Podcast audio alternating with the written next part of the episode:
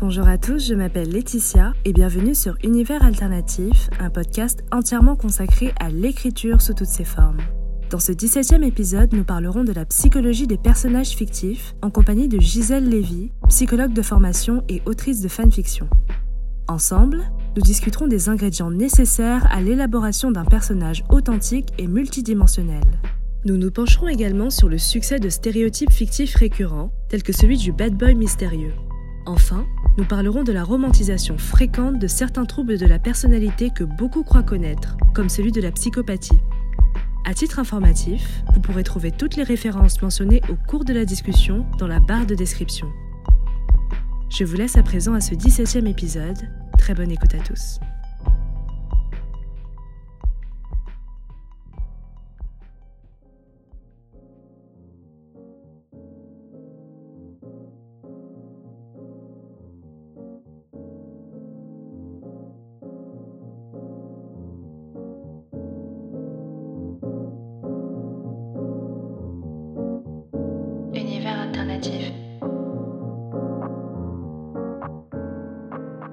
Comment vas-tu Gisèle Euh, écoute, euh, ça va. Je suis, je suis très stressée, comme je te dis, mais, mais ça va. Ça va passer tu penses? Non, non, ça va retomber. Tu vas, tu vas me poser une question qui va me faire réfléchir et ça va retomber.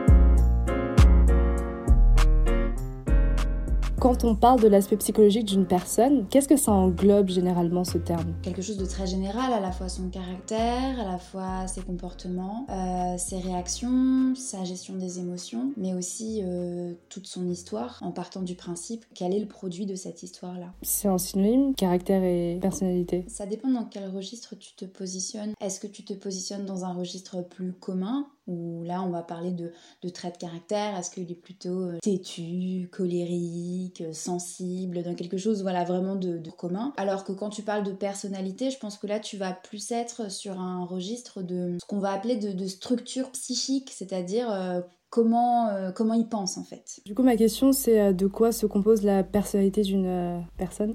Et ouais, du coup, c'est vraiment le, tout ce qui est côté psychique. Pour moi, ouais. Moi, oui, on, on est plus là-dessus. On est sur quelque chose de plus fin déjà. Le caractère, on va dire, c'est l'aspect un peu grossier de ce qu'on va pouvoir euh, analyser euh, sans de connaissances particulières, euh, juste avec voilà un ressenti, euh, une expérience. Alors que sur la personnalité, quand on va faire une analyse de la personnalité, on est sur un travail un petit peu plus fin, un peu plus précis, où il faut avoir peut-être plus de connaissances. Qu'est-ce que ça veut dire psychique en fait? Alors, psychique, ça va se rapprocher de ce qu'on appelle la psyché. Si on se réfère à ma façon de voir les choses, parce que du coup, euh, j'ai été formée à une approche de la psychologie euh, particulière qui est la psychanalyse. Et euh, en fait, dans les différents courants, les différentes approches, tu ne vois pas forcément les choses de la même façon. C'est parfait parce que moi, ce qui m'intéresse, c'est vraiment ta façon et de voir les choses et de pratiquer la psychologie et la psychanalyse. Ok. Alors, du coup, euh, le, le psychisme, ce serait composé, à mon sens en tout cas, d'une partie qui va être consciente, qu'on va appeler le conscient,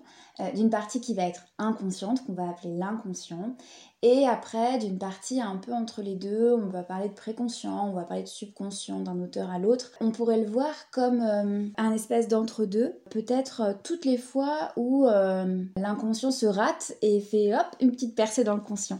Par exemple, euh, on va pouvoir du coup euh, avoir dans cet euh, espace-là tout ce qui est de l'ordre du rêve, tout ce qui est de l'ordre de l'acte manqué, tout ce qui est de l'ordre du lapsus, tout ce qui est de l'ordre de quelque chose d'un peu de l'intuition, d'une sensibilité particulière, enfin voilà, tout ce qui est en dehors du conscient, en dehors de l'inconscient, dans un monde un peu entre les deux. Quand on crée une histoire, en quoi définir euh, ces aspects est important selon toi? Alors, je pense que c'est très important dans la construction de ton personnage de vraiment beaucoup réfléchir à ça parce que ton personnage, il va y avoir des réactions qu'il va avoir, des comportements qu'il va avoir où tu vas te dire ouais bon, ça c'est évident, ça fait partie de son caractère, de ce qu'on dessine en fait de lui, c'est de l'attendu. Mais là où tu vas être plus ou moins fine dans ta rédaction rédaction, dans ta construction de ton histoire, c'est comment est-ce que tu vas anticiper les réactions qui vont être peut-être inattendues de ton personnage, les réactions qu'il va avoir, les pensées qu'il va avoir, les, les comportements qu'il va avoir, que lui-même ne va pas forcément comprendre et où toi, finalement, en tant qu'auteur, il aurait fallu que tu anticipes pour le comprendre avant que lui-même ne se comprenne. T'es un peu omniscient, quoi. T'es un peu le dieu de ton propre univers. T'es obligé. Et puis, euh,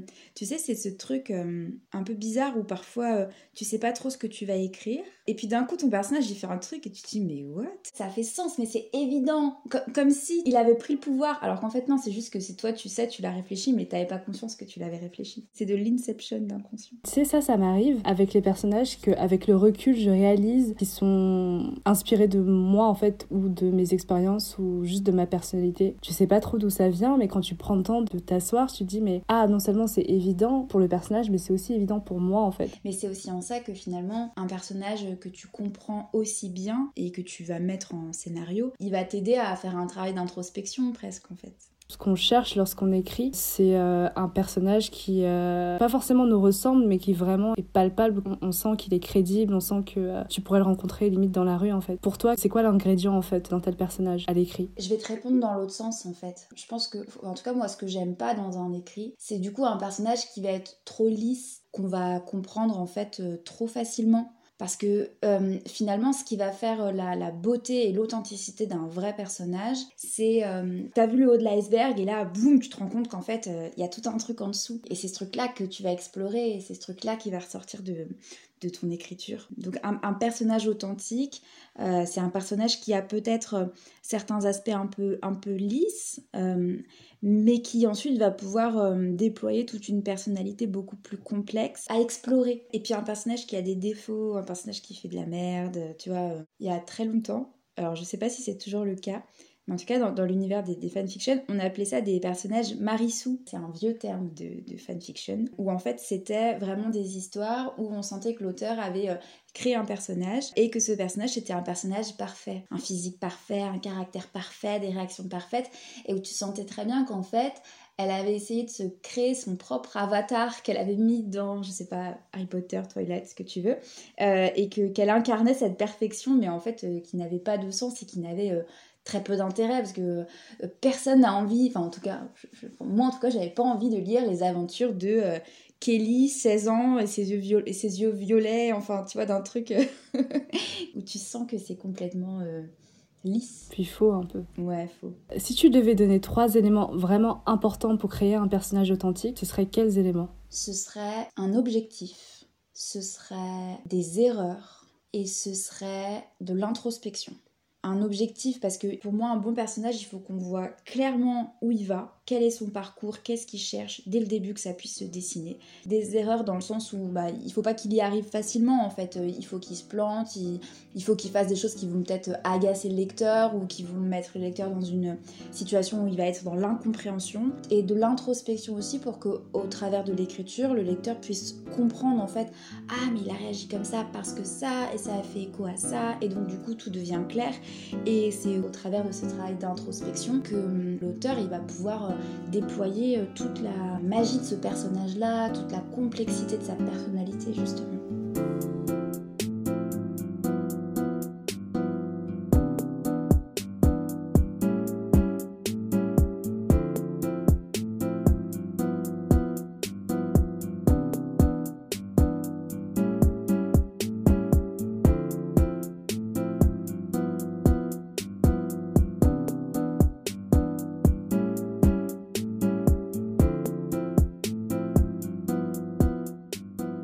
À l'écrit, en fait, on a souvent tendance à, différencier un personnage de l'autre en leur attribuant chacun un gros trait de personnalité, euh, juste un gros trait distinctif. Et c'est souvent un, écueil dans lequel bah, on, tombe. Et est-ce que tu aurais un conseil pour euh, arriver à, donner des personnalités complexes, mais sans s'en mêler en fait les pinceaux? Euh, je pense qu'il faut faire des choix déjà. C'est-à-dire que tu ne peux pas donner une personnalité complexe et fine et multidimensionnelle, comme tu dis, à tous tes personnages.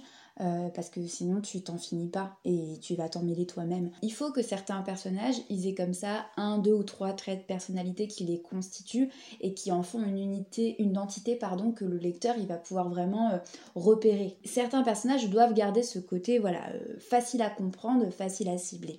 Donc des choix dans le sens où certains personnages, donc tes personnages principaux en général, c'est à eux qu'il va falloir donner une profondeur. Mais sans tu vas tomber dans parce qu'en soi, on peut donner même, même trop de, profondeur au personnage en, en, en accumulant par exemple les traumas sur ses épaules, le pauvre. Mais euh, on peut aussi ne pas s'en sortir en fait. C'est même plus un personnage qui, euh, qui tient la route. Ou alors toi-même, tu sais pas comment le faire fonctionner en fait en société parce qu'il est, trop meurtri en fait. Donc euh, comment garder une certaine sorte de balance en fait? Bah effectivement, c'est une question de dosage après. Je dirais que c'est, comme tu dis, c'est une question d'équilibre. Faut le malmener mais pas trop, c'est ça? Il faut rester dans quelque chose de crédible, je pense. Alors là, on parle vraiment de, l'idée de la fanfiction où finalement tu viens reprendre des personnages existants, mais je pense qu'il y a peut-être un travail d'appropriation, de réappropriation à faire. L'auteur de, l'univers de fanfiction dans, lequel tu écris, euh, lui, il a créé un personnage d'une certaine façon, tant mieux.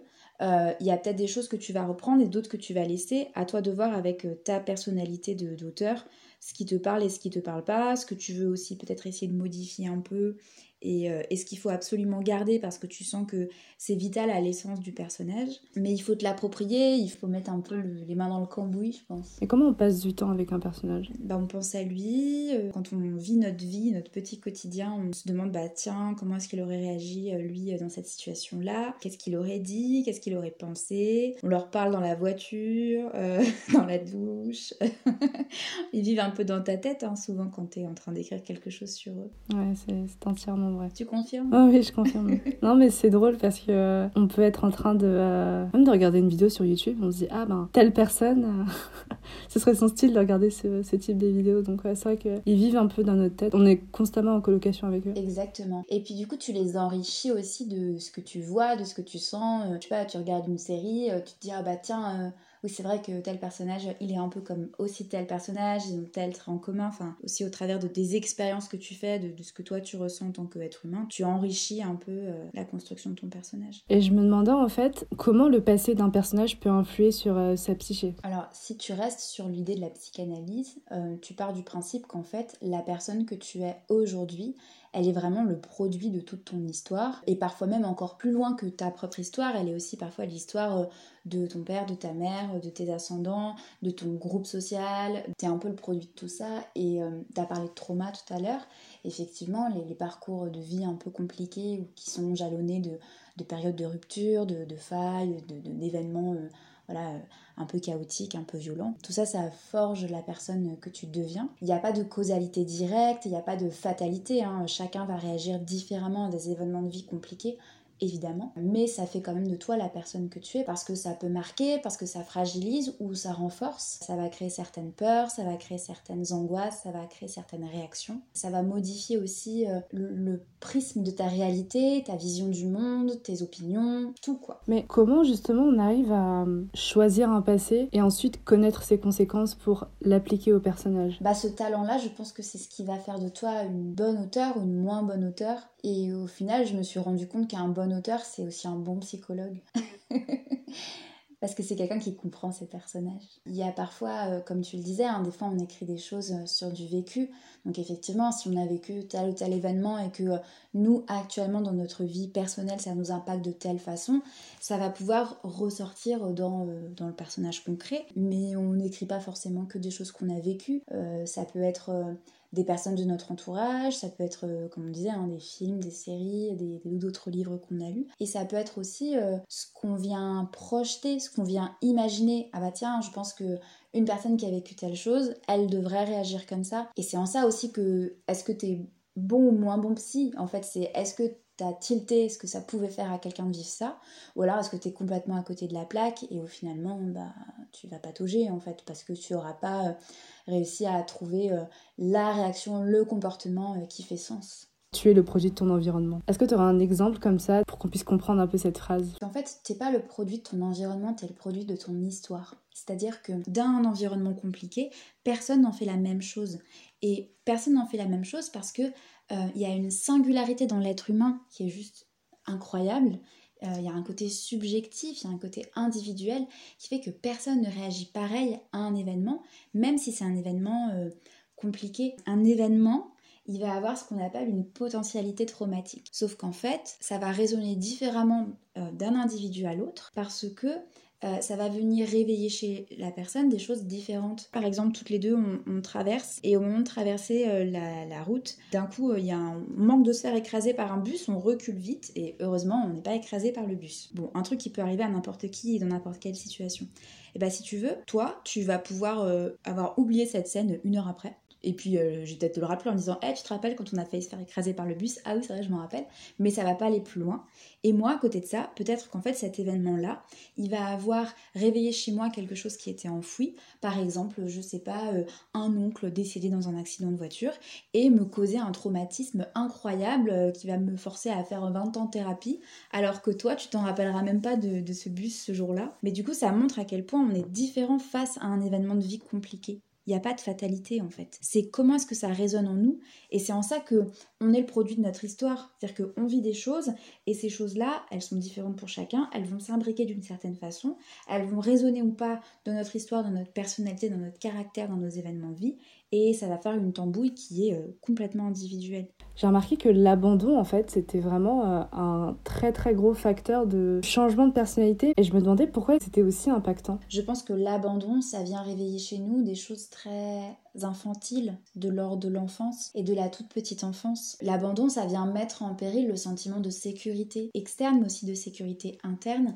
Et ça, c'est des choses qu'on acquiert dans la toute petite enfance. je pense que c'est en ça que c'est très impactant. Ça vient réveiller des choses très enfouies, très archaïques. Plus l'événement, on va dire, a été vécu euh, tôt, plus il prend une place euh, grande dans euh, la psyché de la personne, c'est ça? Bah disons que un événement de vie compliqué à un moment où t'es pas encore formé, où ton système psychique il n'est pas encore bien stable, bien fixe, forcément ça va mettre à mal les racines un peu de la suite, mettre à mal les fondations de ta maison et 20 ans après t'es là en train de construire le toit mais si les fondations elles sont déjà mises à mal, bah ta maison elle va pas franchement tenir droit tous ces facteurs dont, on vient de parler, donc euh, le passé, l'environnement, l'abandon et puis euh, les autres euh, éléments qui peuvent impacter de façon vraiment forte sur la personne, est-ce que c'est nécessaire pour toi de, de, prendre vraiment tout ceci en compte avant de créer un personnage? Oui.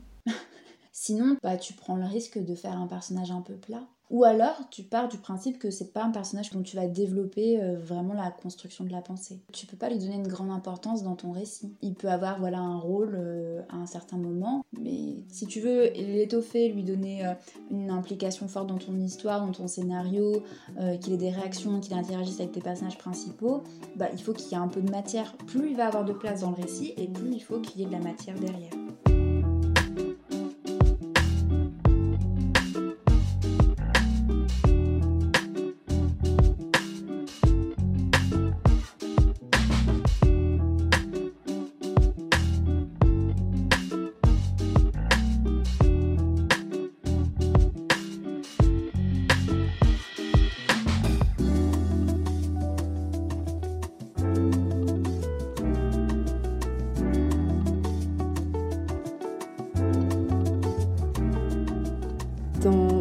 Processus d'écriture, à quelle étape tu commences euh, généralement à penser euh, à la personnalité de tes personnages principaux? Euh, Au tout début en fait. Il y a hum, une partie qui va se créer pendant que tu réfléchis à ton histoire et que tu construis ton univers dans ta tête, et une partie aussi que tu vas découvrir pendant que tu écris. Tu as une carte mentale, je dirais, où tu consignes un peu toutes les personnalités de tes personnages, ou est-ce que tu fais des fiches à la main ou sur ordi? Non, c'est le bordel dans ma tête. et à chaque fois que j'essaye de faire des fiches personnages, ça fait tout s'écrouler. C'est ennuyant en fait. Mais après, euh, c'est comme ça que j'écris, mais euh, c'est aussi comme ça que je travaille. C'est-à-dire que euh, j'ai pas, tu vois, des fiches par patiente, je l'ai dans la tête. J'ai pas de fiches personnages aussi de mes patientes, donc c'est un peu de la même façon que je travaille, je pense. C'est comme suffisamment évident dans ta tête pour que tu l'écrives et que les mots s'emboîtent de façon fluide. Bah, ils vivent dans ta tête, donc ils y sont déjà, t'as pas besoin d'écrire une, une fiche sur eux. Pour toi, euh, trop anticiper un peu, trop travailler euh, les personnages en amont, est-ce que c'est une bonne chose ou c'est une mauvaise chose? Pour moi, j'ai besoin de travailler un petit peu, d'avoir les grandes lignes, on va dire, mais de me laisser surprendre euh, dans l'écriture. Et c'est comme ça pour la construction de mes personnages, mais aussi pour la construction de tous mes scénarios en fait. En général, tu aimes écrire instinctivement sur quel type de profil? Alors, je vais avoir tendance à avoir des récits qui vont se rapprocher de la personne que je suis et de la façon dont moi je pense, parce que du coup, ça va me demander très peu de travail finalement. Mais euh, ça, c'est ce que je vais faire peut-être instinctivement. Mais ce que j'aime le plus faire, c'est euh, écrire sur des personnages que je comprends pas. En fait, je me laisse justement beaucoup porter par l'écriture et je vais avoir en écrivant les réponses que j'arrivais pas à avoir en réfléchissant. Tu vois, je, vais me dire, bon, bah, tel personnage, euh, voilà, je, ne sais pas du tout comment il réagirait dans cette situation-là. Euh, ça, ça va être à froid. Et puis je vais écrire la situation et là, du coup, bah, il va réagir et, je vais voir comment il va réagir. Il va me le montrer en fait. Mais du coup, est-ce que tu n'as pas peur que euh, lorsque euh, quelqu'un va lire, enfin, si ces textes ont vocation à être lus, si cette personne est proche justement psychologiquement du personnage que tu as écrit, est-ce que tu n'as pas peur qu'elle se dise Ah, mais là, c'est pas très cohérent parce que euh, normalement, une personne comme ça aurait réagi comme si.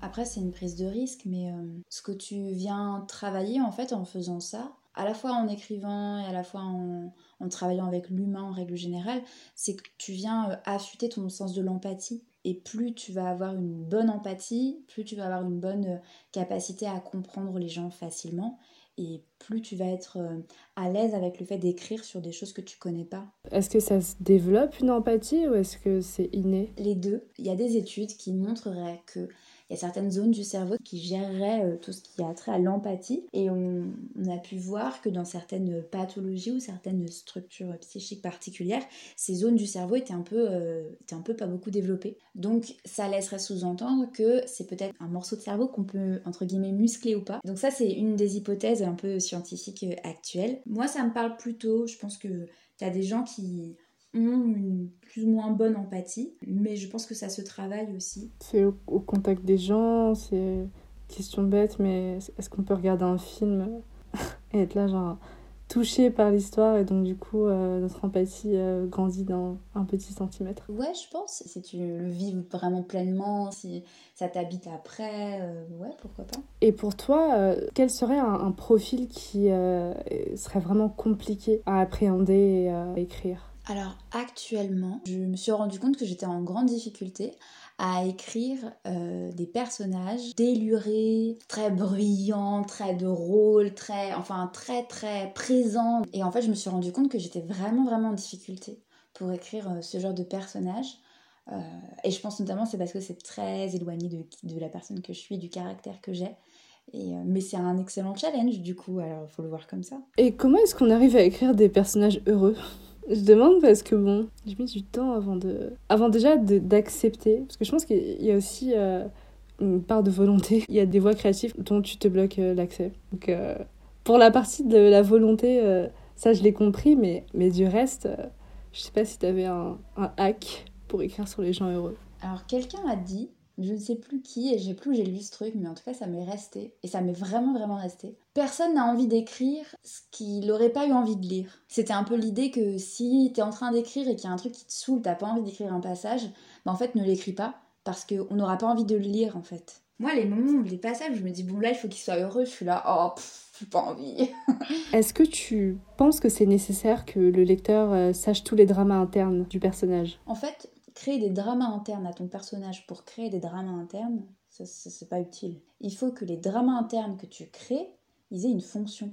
Et que au travers de l'histoire que tu développes, ce drama, il serve à quelque chose. Si c'est juste lui faire une vie terrible pour lui faire une vie terrible, il n'y a pas trop d'intérêt.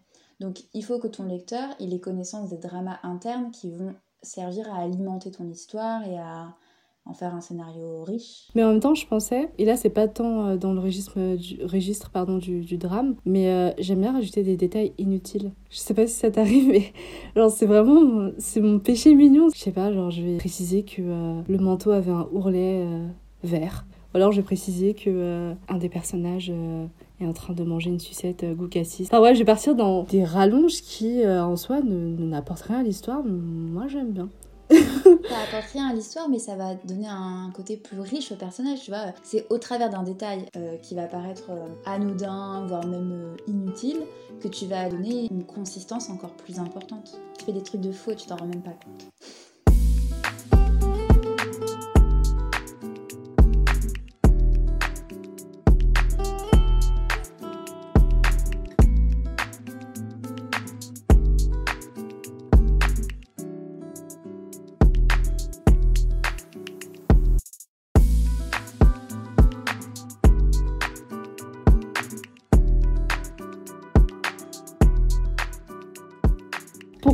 Romantise autant les troubles psychologiques dans les écrits fictifs euh, Parce qu'on a une image de ce que c'est que la folie. On a une image qui a été euh, un peu, euh, comme tu dis, romantisée par la littérature, les films, les séries. mais je pense que peu de personnes ont déjà mis les pieds dans un service fermé de psychiatrie adulte où on est très loin, très très loin en fait de, du fantasme autour de la folie. Après, ce fantasme autour de la folie, il a toujours été là, il est là de tout temps, il a vraiment une histoire. Il y a un truc un peu comme ça, en fait, c'est euh, cet autre différent de moi, euh, un peu différent, mais il faut pas qu'il soit trop différent non plus. Assez différent pour susciter la curiosité, susciter l'attirance, susciter la fascination, mais euh, pas non plus pour me faire reculer de 10 km. Alors que les vrais troubles de la personnalité, ça peut être terrible en fait. On est parfois extrêmement loin de la vision très romantisée qu'on a. Hein. Pourquoi est-ce qu'on est autant attiré par les profils euh, bad boy, mystérieux, impénétrables? Ouais, Ça vient titiller des choses différentes chez chacun, par expérience. Euh, pas forcément que expérience personnelle, hein, mais par expérience de, de, de, professionnelle aussi. Je pense que ces personnalités un peu euh, bad boy, un peu ténébreux. Euh, d'abord, ça a une fonction un peu comme euh, les troubles de la personnalité, c'est-à-dire que en même temps, c'est un peu différent de moi, donc ça attise ma curiosité, mais pas trop non plus. Hein, faut pas qu'il soit trop bad boy. Euh, faut qu'il soit un peu bad boy. Et en même temps, il y a ce truc aussi chez beaucoup d'entre nous d'un... Bon, ça fait un peu psychologie de comptoir, hein, mais le syndrome de l'infirmière, en fait. Il est dans une situation compliquée, il est un, peu méchant, il est un peu torturé. Euh, et moi, avec euh, ma super cape de super-héroïne, je vais aller le sauver parce que j'ai le pouvoir de le sauver. Dans un premier temps, effectivement, euh, voilà, il va pas bien, elle va arriver, elle va le sauver, elle va l'aider. Mais du coup, il y a quand même une relation de dépendance qui se crée alors euh, de lui qui a besoin d'elle pour aller bien et de elle qui a besoin de l'aider pour se sentir euh, super héroïne, pour se sentir euh, voilà à la hauteur de, de ce qu'elle peut faire. Et en même temps, cette espèce de relation un peu de dépendance, elle peut créer aussi des rapports de pouvoir qui ouvrent aussi à des rapports de violence. Donc c'est pas sain du tout hein, ce truc-là. Après, le fait que ce soit pas sain du tout, ça veut pas dire qu'on n'adore pas toutes. Mais du coup, ce, côté qui est juste pas du tout sain n'est pas exploité dans le pan fictif des choses. On va s'arrêter euh, à y vécu heureux et avoir beaucoup d'enfants. Tout le déséquilibre ensuite, c'est pas attrayant en fait pour euh, les lecteurs. Ouais, mais c'est le après il vécu heureux que là tu, tu rentres sur une construction de personnage qui est riche. Pourquoi selon toi on n'expose pas les, euh, justement des réalités un peu moches mais telles qu'elles sont en fait, dans leur laideur. Pourquoi est-ce qu'on se réfugie derrière la romantisation et l'esthétisation de toutes ces choses? Hmm, parce que euh, quand tu prends un bouquin ou quand tu ouvres une, fanfiction avec un scénario qui, qui, t'attire un peu, qui est un peu border, t'as envie de t'approcher un peu de cette limite-là, mais t'as pas envie de tomber dans le fossé non plus. Tu vois, euh, c'est un peu comme euh, regarder le film d'horreur avec un œil caché, un œil ouvert, le, la télécommande sur pause. C'est-à-dire que tu veux bien un peu, mais t'as pas non plus envie de te prendre euh, la rafale en plein visage. je pense que c'est un peu la même chose, c'est-à-dire que tu veux bien approcher euh, un peu le bad boy, euh, t'as pas envie de te lire 400 pages de de, de, de, Requiem for a Dream, ou tu vois, d'un truc, euh, tu plonges dedans et où tu t'arrêtes pas. Quoi. Les personnalités qui sont euh, fermées, indisponibles, euh, vraiment enfin, super froides, bah, Draco Malfoy en fait. Pourquoi est-ce que ces personnalités elles sont aussi prisées en fait dans le monde fictif? Le propre de, ce Draco Malfoy froid et mystérieux, c'est que il va pas rester pendant 40 chapitres froid et mystérieux il y a un moment où euh, la Hermione, ou en tout cas voilà, l'autre personnage, que le lecteur se sent d'incarner, va être en mesure de creuser une brèche dans la carapace. Mais il faut qu'il y ait la carapace pour créer la brèche. Comment est-ce que tu psychanalyserais le personnage de Draco Malfoy? Alors comment je psychanalyserais Draco Malfoy? Eh bien j'invite euh, tous les lecteurs et lectrices à venir lire Antistar, que je suis en train de publier. Voilà. Pour le coup, on parlait de parcours de vie compliqué et, traumatique. Je pense que Draco Malfoy, on est bien dedans. Parce qu'effectivement, hein, euh, si on reprend un peu euh, l'histoire des romans d'Harry Potter, euh, bon bah, tout ce qu'il a pu vivre au travers d'événements avec Voldemort, avec les mange-morts, avec des scènes de violence, des scènes de torture, des scènes de meurtre. Je veux dire, du traumatique, t'en as. Je pense que ça, forcément, c'est impactant. Évidemment, ce qui est important dans la, personne qu'on est maintenant, c'est euh, euh, comment notre enfance et comment le rapport à nos parents a pu nous influencer. Tu vois, euh, Drago Malfoy, il est quand même l'enfant de Narcissa Black et de Lucius Malfoy. Je veux dire, tu pars gagnant dans la vie, hein. c'est c'est un, un, peu chaud, hein. Donc, il faut aussi faire aussi la psychanalyse des, personnages de Lucius Malfoy et de Narcissa Black, mais tu vois, t'as quand même deux parents qui ont l'air très froid, euh, glacial. Euh, il y a l'air de pas y avoir beaucoup de place euh, pour les émotions, pour la sensibilité, pour les rêves. Tu sors pas du rang, il y a quelque chose d'extrêmement rigide dans le fonctionnement, il y a quelque chose d'extrêmement fixe. Il n'y a pas de place pour de la créativité, il n'y a pas de place pour du changement. Enfin, un mode d'éducation voilà, qui va être aussi l'héritage vraiment d'une dynastie de règles et de limites euh, qui ne ploie pas.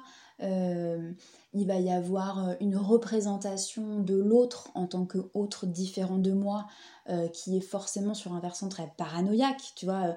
Euh, pour Draco Malfoy, tout autre, tout étranger, toute personne qui est différente de lui, qui n'est pas serpentard, qui n'est pas sang pur, qui n'est pas euh, héritier d'une famille riche, qui n'est pas sorcier, l'autre, il est forcément vécu sur un mode hyper persécuteur. L'autre, il est forcément mauvais, il est forcément néfaste, il est forcément dangereux. Il y a aussi le poids des traditions, tu vois, où il faut pas déroger, comme je disais, il faut pas déroger à la règle, il faut pas sortir du moule, il faut pas sortir du rang, euh, sinon c'est le déclin.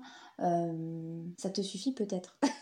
Il y a deux termes euh, comme ça, psychopathe et sociopathe, qui reviennent de façon assez libérale en fait dans les fictions. Et je me demandais, est-ce que tu pourrais en donner une, une définition? Ah là, c'est vraiment très compliqué. Il y a plein de définitions différentes. Tout dépend.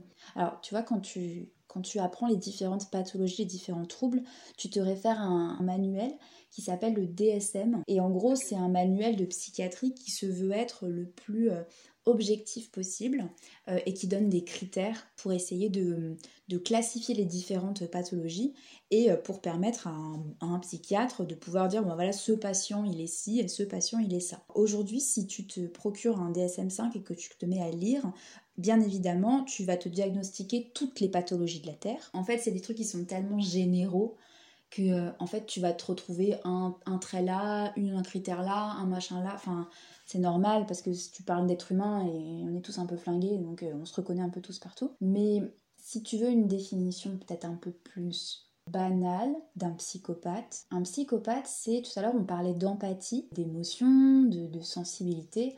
Euh, quelqu'un qui, souffre de psychopathie, tout ça c'est un peu manquant en fait. Alors, il faut le voir dans un continuum. Hein, on va pas dire qu'il a aucune émotion et aucune empathie rien du tout, mais en fait euh, c'est très, très peu présent. Et, euh, et, ce qui est compliqué à vivre pour, pour quelqu'un qui souffre de ce type de pathologie, c'est qu'en fait il va bien sentir qu'il n'est pas comme les autres, qu'il ne ressent pas les choses de la même façon que les autres et avec la même intensité que les autres. Et donc très souvent, ils vont être dans un espèce de collage à euh, ce que ça devrait être. Devant Titanic, les autres ils pleurent, donc ils vont se forcer à pleurer, mais ça veut pas dire que eux ils vont ressentir de la tristesse. Ça fait pas forcément de, eux des gens méchants ou inhumains, ou... c'est juste qu'en fait ils ressentent pas les, les, choses de la même façon que les autres. Je pensais en fait que la définition que tu viens de donner, c'était la définition de sociopathe en fait. Non, dans le sociopathe, on est plus sur un rejet alors, comme on l'indique, un socio, on est plus sur un espèce de rejet des normes sociales. Mais si je veux faire la distinction, tiens, du coup, tu peux la faire comme ça, c'est peut-être plus clair. Euh, la psychopathie, on va être dans une inadéquation avec euh, les ressentis globaux du genre humain, alors que dans la sociopathie, on va être dans une inadéquation avec les normes sociales et sociétales. Je me demandais pourquoi est-ce qu'on redit l'idée de meurtre directement au terme psychopathe? Si on suit mon truc et qu'un psychopathe il ressent pas les émotions comme les autres et qu'il a de faibles capacités d'empathie, on pourrait suggérer que euh, face à un acte de violence extrême comme un meurtre, il ne ressentirait pas les choses comme euh, le commun des mortels, tu vois. Et je pense que c'est rassurant aussi pour beaucoup d'imaginer qu'un meurtre serait forcément commis par un psychopathe, parce qu'on n'a pas envie d'imaginer que un acte de violence comme le meurtre pourrait être commis par quelqu'un comme toi et moi, avec toutes les émotions que ça susciterait et toute la culpabilité que ça susciterait. Je prends un exemple qui n'a rien à voir, mais euh, tu sais, quand il y a eu, y a eu tu le sais, hein, il y a eu plein d'attentats euh, euh, dans, le cadre de la phénomène de radicalisation, et la première question des médias, c'était était-il un schizophrène? Était-il un psychopathe? Bah, Parce qu'en même temps, c'est beaucoup plus rassurant de se dire ok, il a tué tout le monde, mais c'était un psychopathe. Il n'était pas comme nous. C'est rassurant de venir mettre de la distance entre des choses qui sont horribles, qui sont, qui sont, qui sont de l'ordre de l'horreur, qui sont de l'ordre du terrible, et nous. Et c'est toujours un petit peu ça avec les troubles de la personnalité en règle générale. Ça fait fantasmer de loin parce que ça vient nous conforter dans le fait que c'est des choses qui ne peuvent pas nous arriver.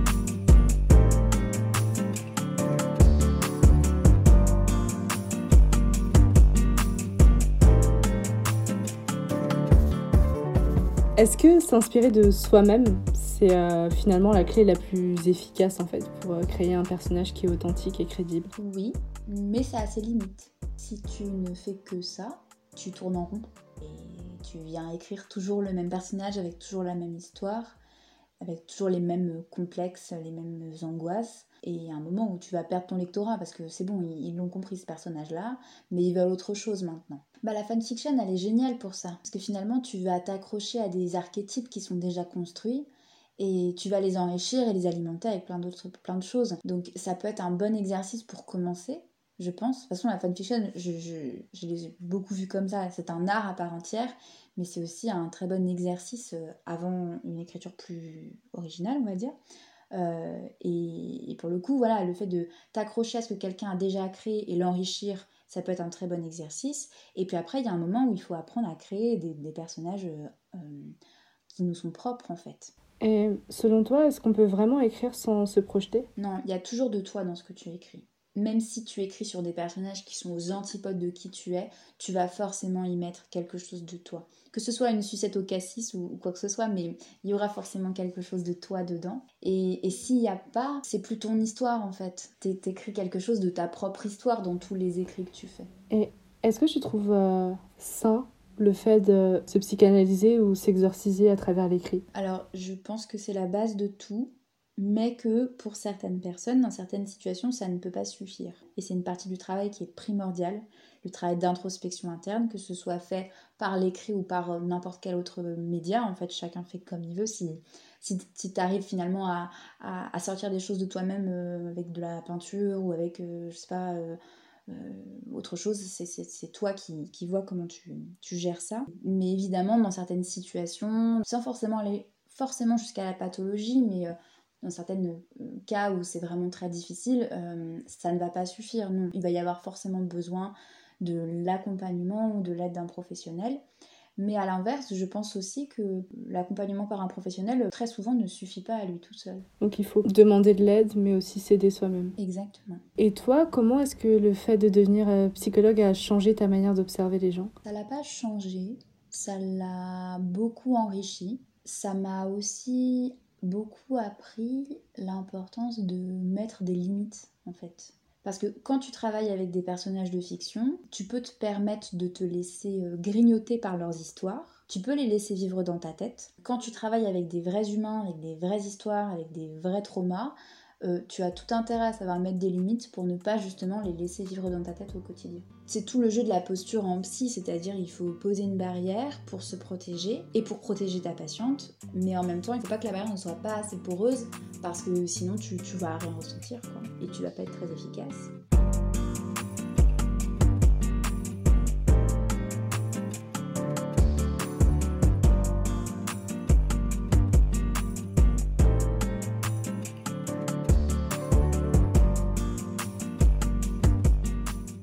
Ben, écoute, euh, merci beaucoup Gisèle pour ces passionnants éclairages. Écrire des personnages crédibles euh, qui ont des expériences authentiques, c'est souvent une tâche euh, difficile. Je pense qu'avec les informations que tu nous as données, on peut au moins partir du bon pied. Donc merci encore. Je t'en prie, merci à toi.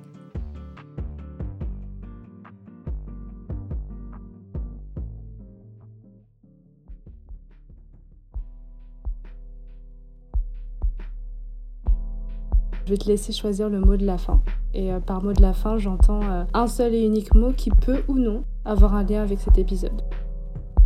Empathie. Merci beaucoup d'avoir écouté ce 17e épisode d'Univers Alternatif consacré à la psychologie des personnages fictifs.